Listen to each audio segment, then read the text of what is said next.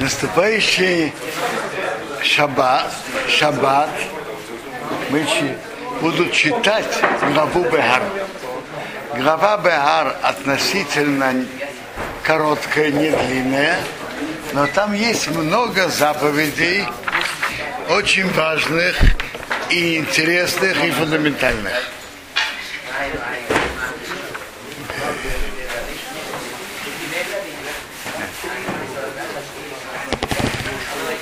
Мецва поддерживать человека, человека, упавшего материально-экономически, поставить его на ноги, помочь ему с трудоустройством, он мог сам зарабатывать на жизнь, наша глава. Запрет процентов, наша глава. Заповедь о, о году Шмита, наша глава, Шмита, Евы. И э, не, не обманывать друг. Про продавец не обманывал покупателя в цене, а покупатель не обманывал продавца, наша глава. И, соответственно, заповедь не обидеть другого словом, тоже в нашей голове. Вот то ну ищет амито. Не обижайте один другого. Э, Есть, когда человек говорит другому слово, какое-то колкое слово, что его обижает, и может быть даже это слово пра- правдиво. Но если это того другого обижает, так нельзя, по Торе нельзя это делать. Это нарушение запрета Торы. Вот то ну ищет там и то. Не обижайте один другого. Это относится людям, которые не, не, не, не важно, они бли- близки семейными узами или не, или не близки. Запрет это относится ко всем в равной мере.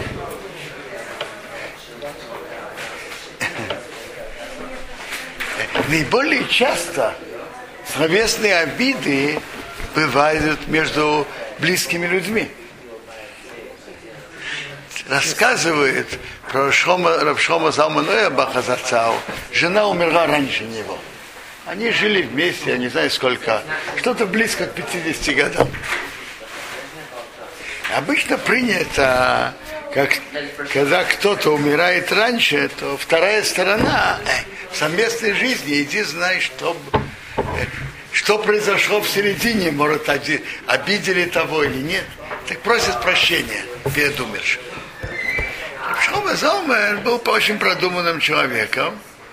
И он сказал, он сказал несколько теплых слов про свою жену. И сказал, вообще-то принято просить прощения у умершего. Но как мне видится, за все годы совместной жизни что-то мне не, не припоминается, что я ее чем-то обидел. Э, Потом он какой-то случай вспомнил, просил прощения. Но само то, за около 50 лет совместной жизни, человек может контролировать все свои слова и быть спокойным, это, это надо быть человеком высокого уровня. И, впрочем, это не потому, что он не, не, не просил прощения. Я слышал от кого-то, он от того просил прощения, может, я тебе что-то сказал не то. Это было наоборот, он был в этом осторожно, легко просил прощения. Но тут просто он не видел причину. Но это говорит о том, насколько люди могут быть продуманными и осторожными в своих словах. Так, э, так этот запрет, вот оно еще там и то, не обижайте один другого, это наша дома. Два запрета один за другим. Один, вот оно, не обижайте один другого, не обманывайте в цене. А второй, не обижайте слово. И одна из важных интересных мецвод, которые в нашей голове, это шмита. Замечу, что мы сейчас находимся меньше полгода перед шмитой. С началом Рошана следующего года начинается год шмита. Что Тора хочет от человека в год Шмиты? Что говорят законы о Шмите? И попробуем понять что в духовное содержание, что Бог хотел этим. Ну, духовное содержание есть несколько причин. Мы остановимся, может, на, на одной или не, или пару из них, из многих. А прежде всего о законах Шмита. Во-первых, закон, по закону Шмита, э, законы Шмита действуют только в земле Израиля. Только в земле Израиля. Э, теперь, крайний юг, государство Израиль, Илат и прилежащие к нему места, это точно не Эрцисроил. И там не действует закон Шмита. Где точно проходит граница, об этом э, обсуждается в ту сторону, в эту. То есть вопрос, где граница Эрцисроил. Э, закон Шмита только в Эрцисроил. Что, что говорят законы Шмиты? Что, на, что земледелец, что он, ему можно делать, что нет, что он должен делать. Первое. Ему надо прекратить сельскохозяйственные работы в год Шмита. Второе написано так. Поле не засевай, а виноградник не обрезай.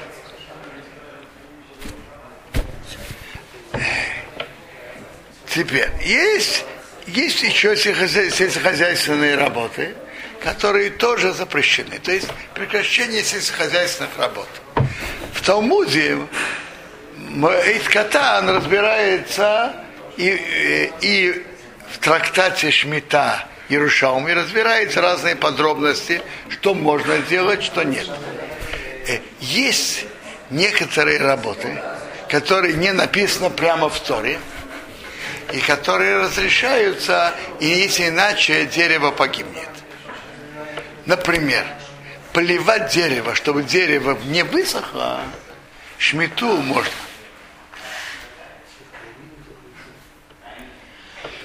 Э,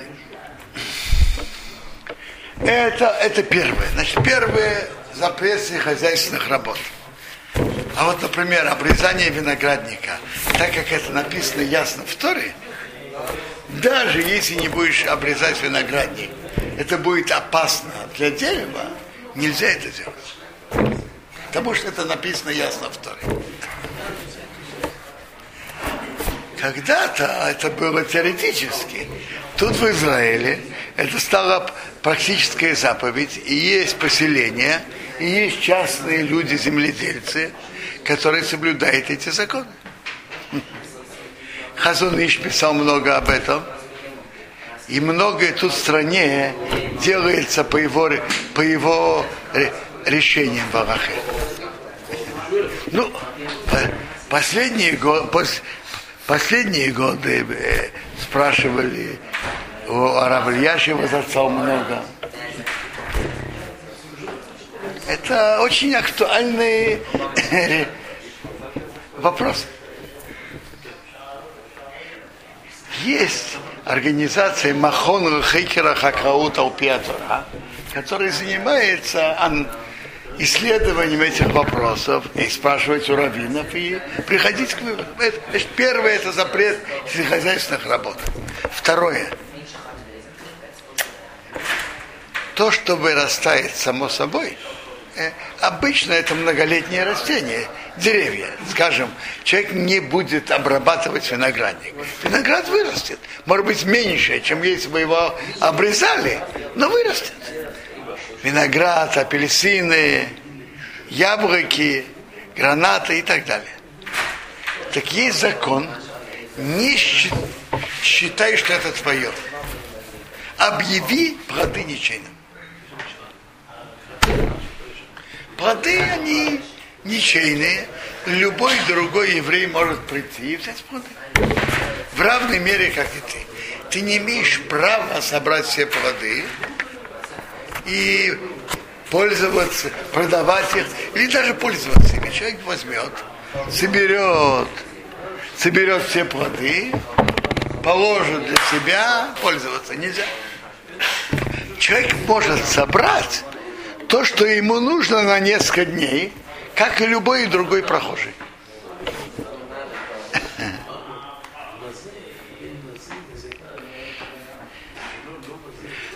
Теперь, плоды шмита можно есть, и хорошо их есть, но ты не хозяин плодов.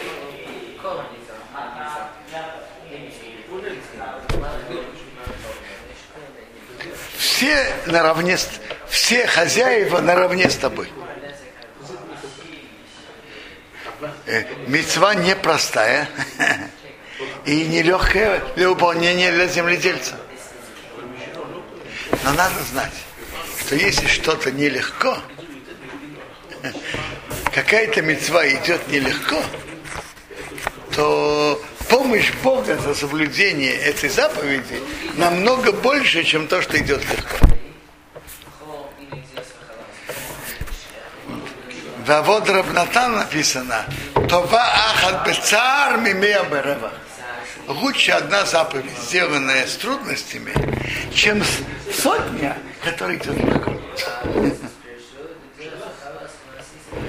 Так просто за соблюдение шмиты написано в Торе несколько очень важных обещаний.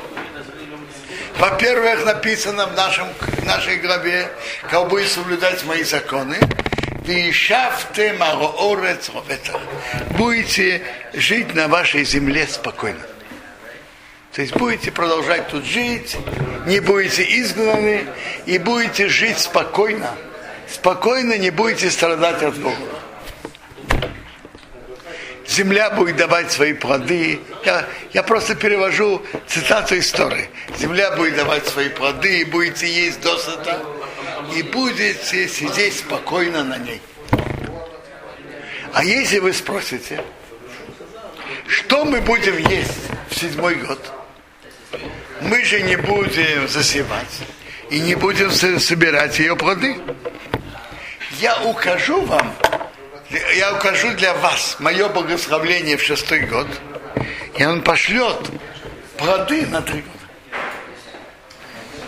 Шестой год вырастет много плодов на три года. Значит, три года. Конец шестого.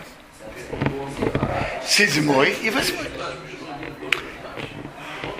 Э, и вы будете есть из старых плодов, до девятого года, до прихода ее плодов, будете есть из старых плодов. Что это, что это значит? Значит, очень просто. Бывает, когда есть нехватка в зерновых, то как только приходит новый урожай, стараются как можно быстрее его обработать, помолотить, веять, высушить и внести в амбар. Ведь вы, вам это не потребуется вы будете спокойно делать ваши полевые работы. И можете спокойно до начала девятого года, можете быть спокойно, у вас будет достаточно зерна. И тогда вы внесете это в амбары.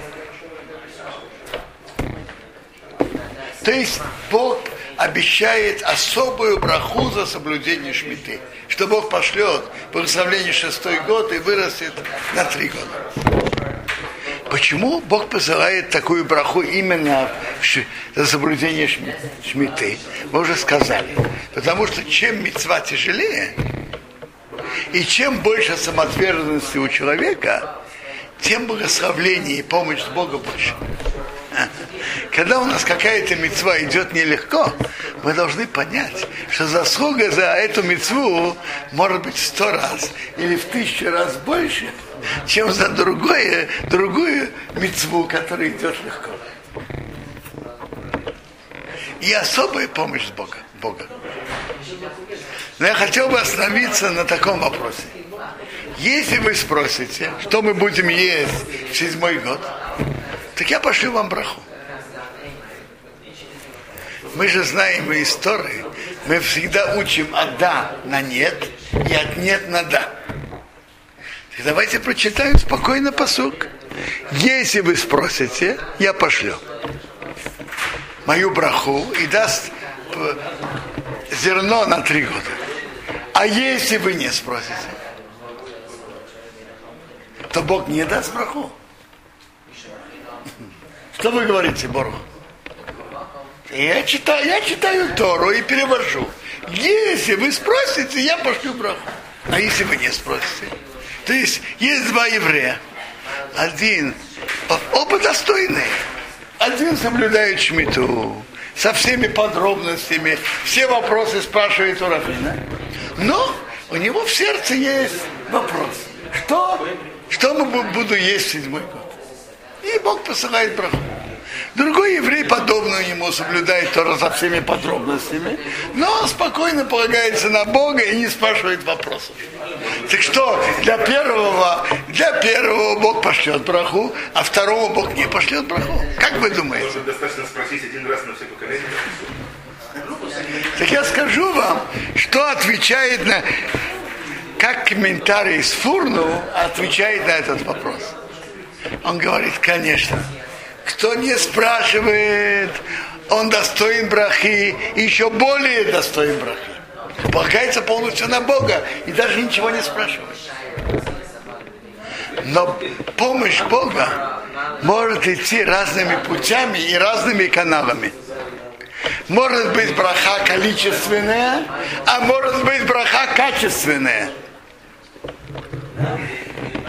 Может быть браха количественная, что Бог пошлет благословление и будет зерна в два-три раза больше. Это если вы спросите. А если вы не спросите, то Бог пошлет браху качественную. Если вы спросите,